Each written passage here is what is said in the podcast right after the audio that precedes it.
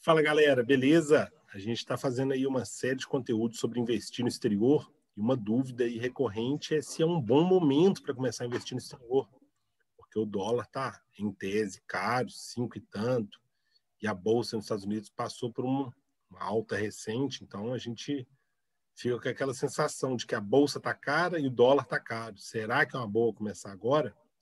Então, vamos conversar um pouquinho, bater um papo aí para ver se, se vale a pena. O que, que você acha, Henrique? Quem te falou que o dólar está caro e quem te falou que a bolsa está cara? É, o pessoal fala. Isso? Eu não sei, não. Eu acho, eu acho que para mim não, não existe nada caro, cara. Porque se a gente soubesse que estava caro, automaticamente o preço se ajustava. Você concorda comigo? Se você sabe que algo, se você tem certeza que uma coisa está cara, você vende ela hoje.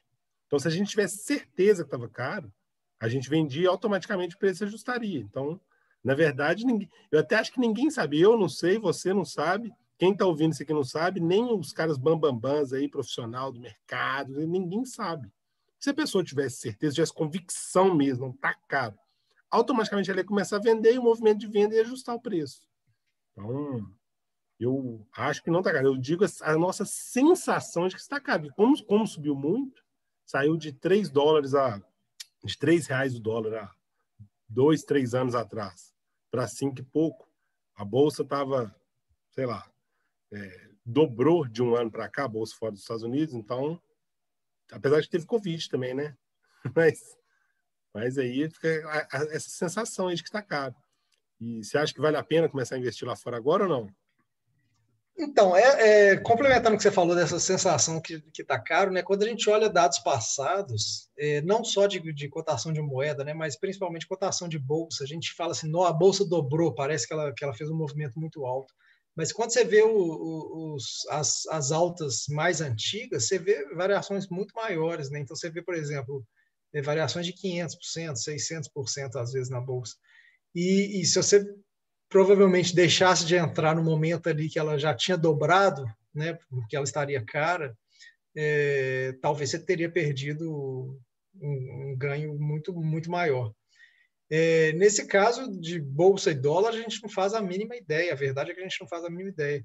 É, é mais provável que o, que o dólar e que a bolsa estejam representando valores é, plausíveis do que de fato eles estejam caros. Porque o, por que, que o dólar está caro? Ele está caro por, por causa de diversos fatores econômicos e políticos brasileiros. Né? Então, assim, é, ele está caro porque ele, teoricamente, está caro porque existe um risco ali atrelado no, do, do, Brasil, né, frente ao mercado internacional, que faz com que, que, que a moeda se, se desvalorize. É, e se esse risco existe, existe a, a possibilidade de, do dólar subir ainda mais. É, então, assim, a gente, a verdade é que a gente nunca sabe se uma coisa está cara ou se não está cara. E aí, naquela, naquela toada nossa de sempre conversar sobre risco, né? a, nossa, a nossa conversa, volta e meia, ela, ela, ela volta no assunto de risco. É, a gente não investir no exterior, a meu ver, mesmo com o dólar caro, teoricamente caro, com a bolsa alta, pode representar um risco muito maior, porque você está se expondo a um mercado único, o mercado brasileiro. Enquanto que investir no exterior, se você começar devagar, começar de pouquinho em pouquinho, você vai estar cada vez mais se expondo a múltiplos mercados, ou seja, você vai estar reduzindo o seu risco. Né?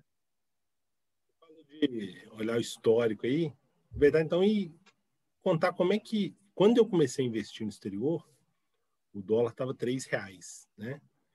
E de lá para cá, quando passou para 3,70, minha sensação foi, eu lembro perfeitamente, foi 3,73, eu acho. Puxa vida.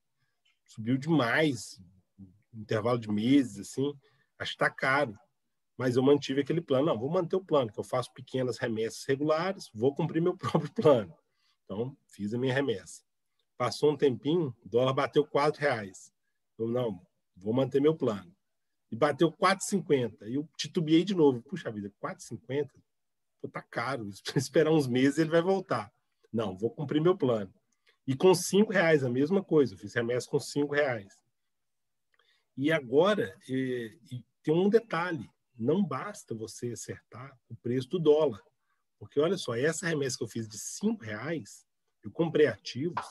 E se eu fosse comprar esses mesmos ativos hoje, como teve a variação também na cotação do ativo, para eu comprar ele hoje, o dólar teria, ao mesmo preço, o dólar teria que cair a dois, abaixo de dois reais para eu conseguir comprar o mesmo ativo.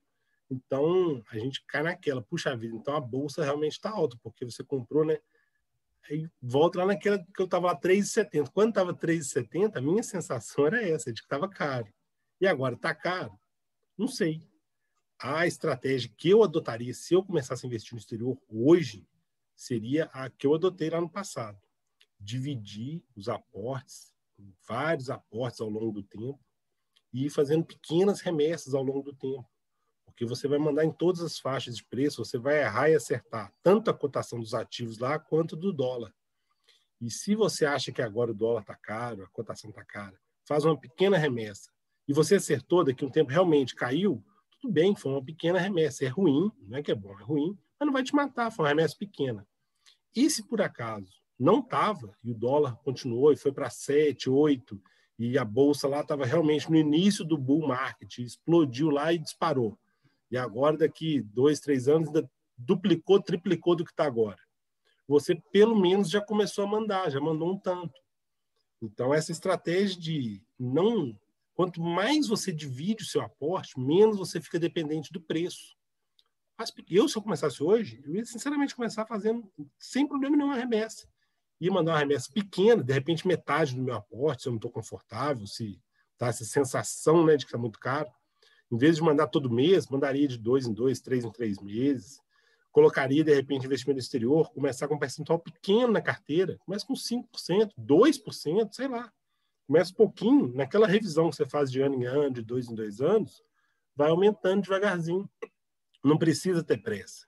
Então, eu começaria sim, mesmo com essa sensação que a gente tem agora de estar numa máxima de bolsa e de estar numa máxima de cotação de dólar, eu começaria com um aporte pequeno que se eu errei, a minha perda também é limitada, porque ela vai voltar um tanto e cai naquela conversa do risco.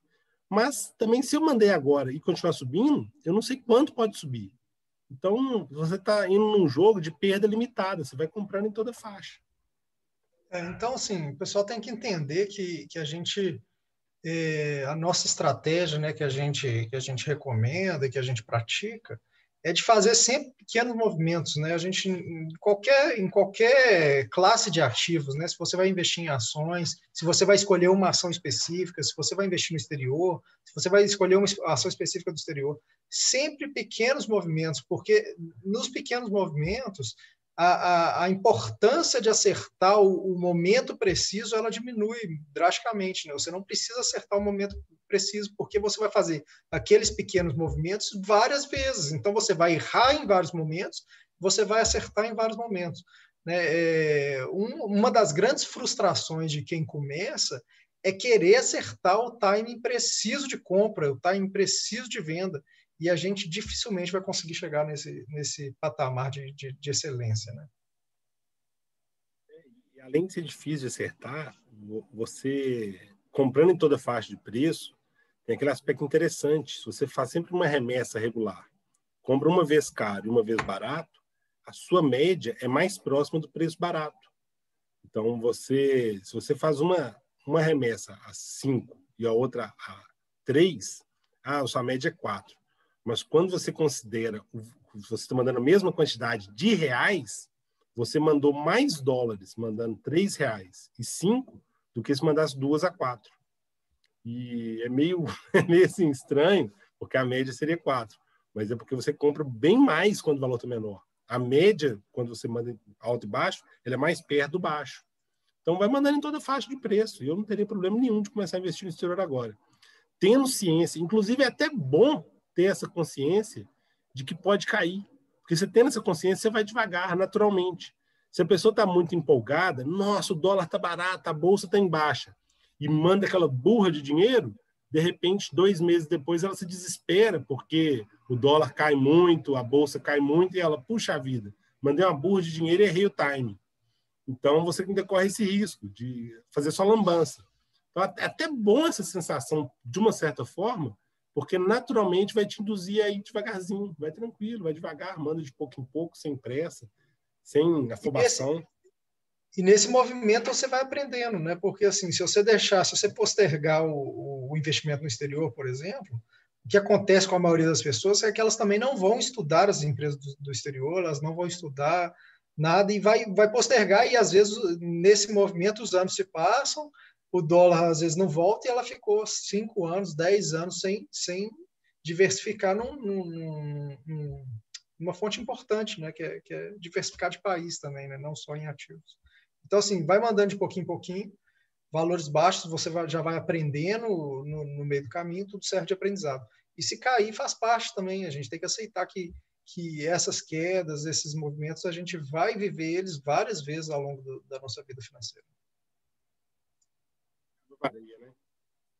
Sim, acho que um papo legal aí para galera pensar aí, tomar decisão se está na hora ou não de, de, começar ou de continuar investindo no exterior. Tem alguma coisa a acrescentar aí? Não, é isso aí. Obrigado, galera. Como é que é o se inscreve? Escreve aí no nosso canal e curte o vídeo aí. Valeu. Valeu, galera. Se inscreve aqui embaixo aqui. Obrigadão. Mas que tá caro, tá caro, hein, Matheus?